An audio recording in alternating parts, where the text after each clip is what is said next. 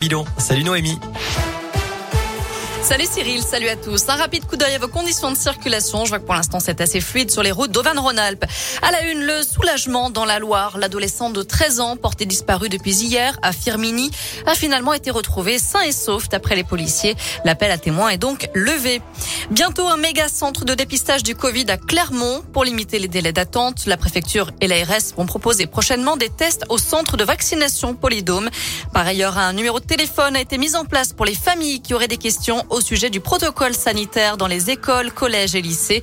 Vous trouverez les coordonnées sur notre site internet www.radescoop.com.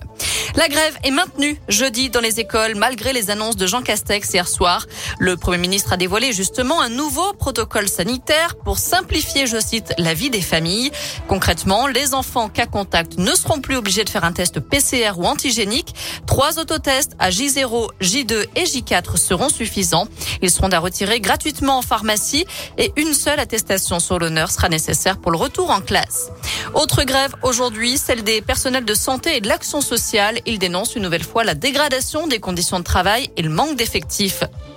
Il affirme qu'une femme lui a jeté un sort et ne peut s'empêcher de passer à l'acte. Un exhibitionniste de 34 ans a été jugé hier à Bourg-en-Bresse, selon le progrès.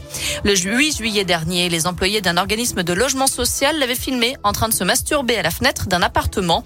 Et ce n'était pas la première fois, d'après les enquêteurs. Plusieurs victimes mineures avaient porté plainte. Reconnu pénalement irresponsable après son expertise psychiatrique, il a été hospitalisé d'office mais devra indemniser les parties civiles. Dans le reste de l'actu, plus de 300 plaintes déposées par des élus visées par des menaces, selon le ministre de l'Intérieur Gérald Darmanin. Au total, près de 1200 élus ont été menacés entre janvier et novembre 2021. C'est 47% de plus qu'en 2020. Parmi eux, des députés de l'Ain et du Puy-de-Dôme. Des faits qui se multiplient en plein débat sur le pass vaccinal. En bref, le procès des attentats du 13 novembre a repris aujourd'hui après deux semaines de pause puisque Salah Abdeslam a été testé positif au Covid. Place désormais aux interrogatoires des accusés. Et puis bientôt, une maison des dessins de presse à Paris. C'était une promesse d'Emmanuel Macron défendant la liberté de blasphème. C'était aussi le souhait de Georges Wolinski, caricaturiste tué dans l'attentat de Charlie Hebdo.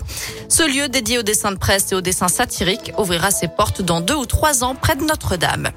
Enfin, plusieurs artistes Radescoop nommés aux victoires de la musique. C'est le cas de Clara Luciani, Juliette Armanet, Julien Doré, Angèle ou encore le groupe Terre Noire, originaire de Saint-Etienne.